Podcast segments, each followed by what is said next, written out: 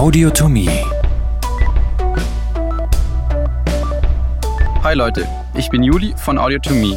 Durch die knöchernen Einzelheiten und den Bandapparat seid ihr jetzt durch. Sehr gut. Jetzt kommen wir zu den Muskeln rund um das Kniegelenk. Schön, dass ihr wieder dabei seid und viel Spaß. Für die Bewegung des Kniegelenks sind zwei Muskelgruppen verantwortlich.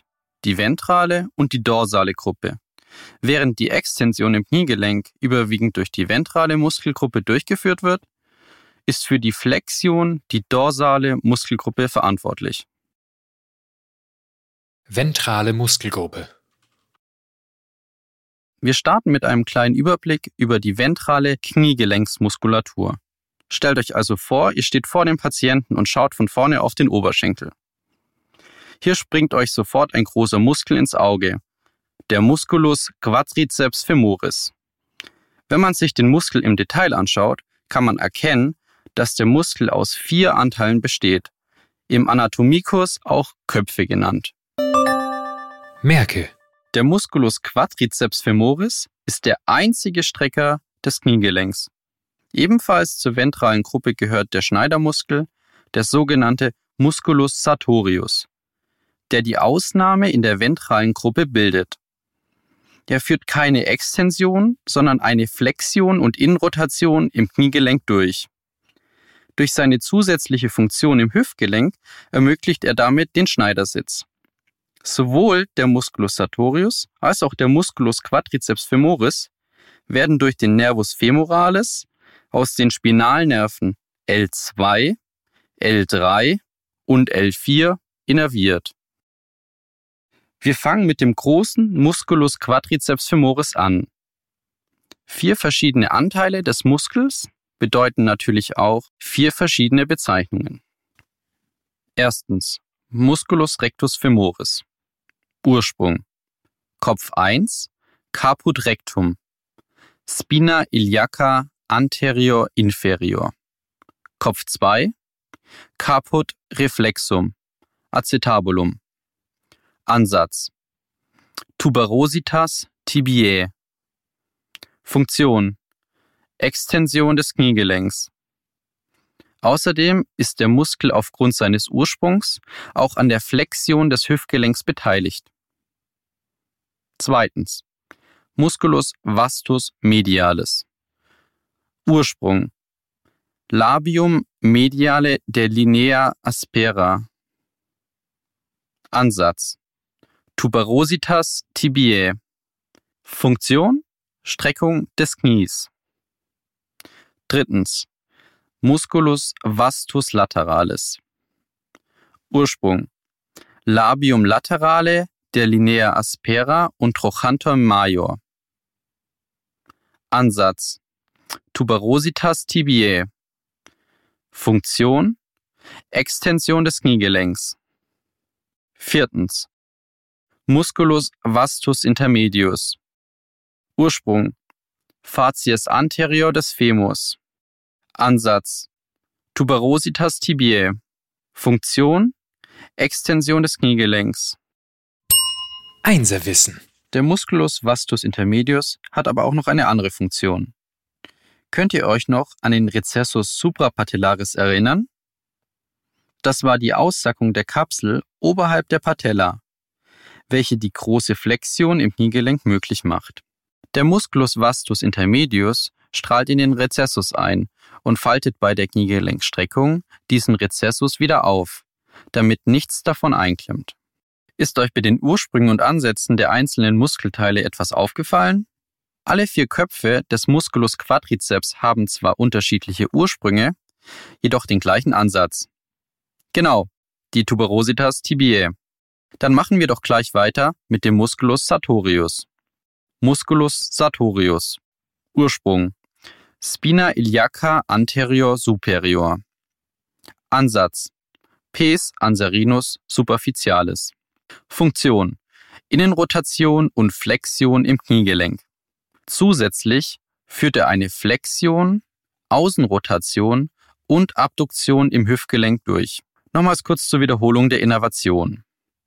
Sowohl die vier Köpfe des Musculus quadriceps femoris als auch der Schneidermuskel werden vom Nervus femoralis innerviert.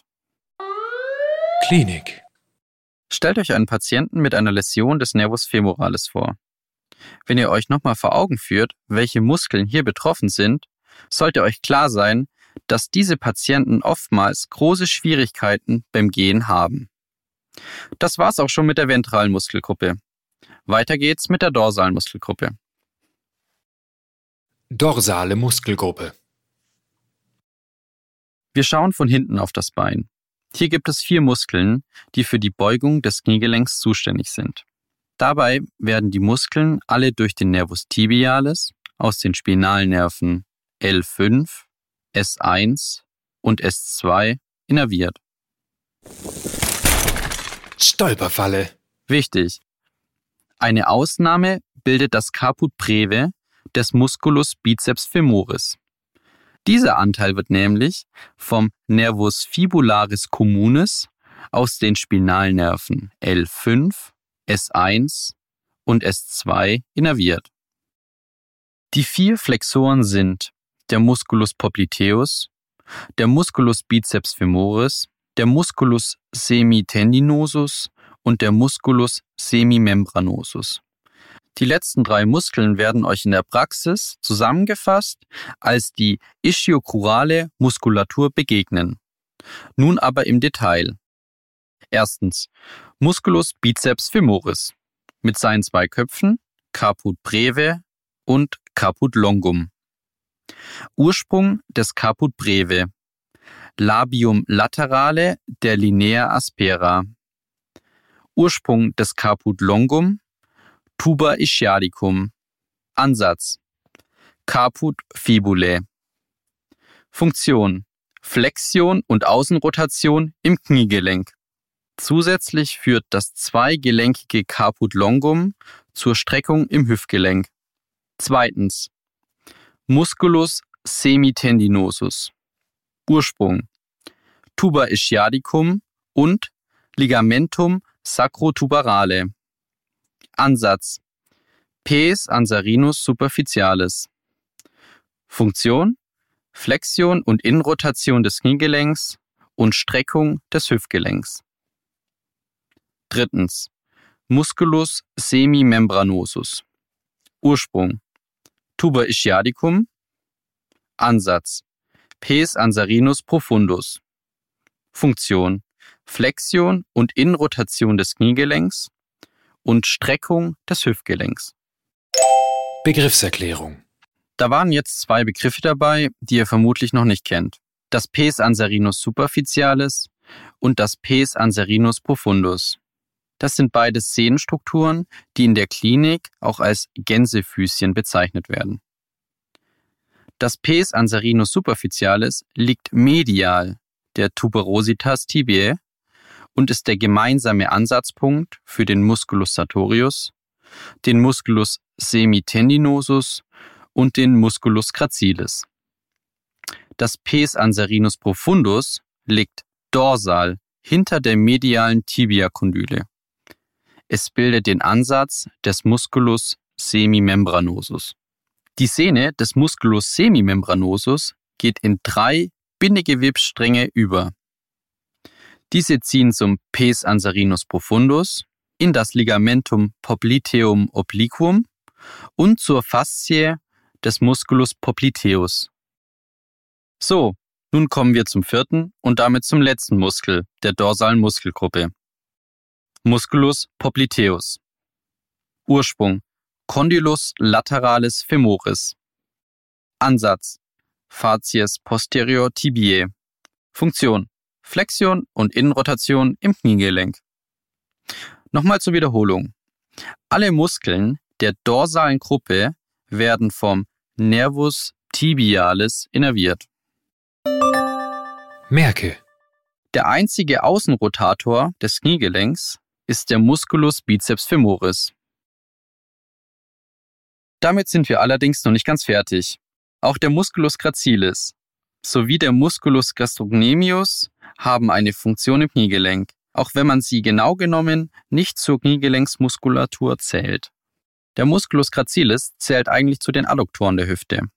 Er zieht vom Os pubis über die Innenseite des Oberschenkels zur medialen Tuberositas tibiae und unterstützt dadurch die Flexion und Innenrotation im Kniegelenk. Nun aber ganz genau. Musculus gracilis. Ursprung. Ramus inferior ossis pubis. Ansatz. Pes anserinus superficialis. Funktion. Flexion und Innenrotation im Kniegelenk. Adduktion und Flexion im Hüftgelenk. Innervation Nervus obturatorius L2 bis L4. Der Musculus gastrocnemius befindet sich auf der Rückseite des Oberschenkels und verläuft mit seinen zwei Köpfen vom distalen Femur nach Caudal. Die zwei Köpfe gehen dann zusammen mit dem Musculus soleus in die gemeinsame Achillessehne über und setzen an der Ferse an. Jetzt nochmal im Detail.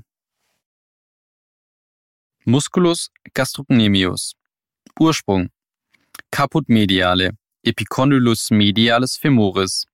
Caput laterale, Epicondylus lateralis femoris. Ansatz. Über die Achillessehne am Tuber calcanei. Funktion. Flexion im Kniegelenk sowie Plantarflexion und Supination im Sprunggelenk. Innervation. Nervus tibialis aus den Segmenten S1 und S2. Ihr habt's geschafft. Das war's schon mit der Muskulatur rund ums Kniegelenk.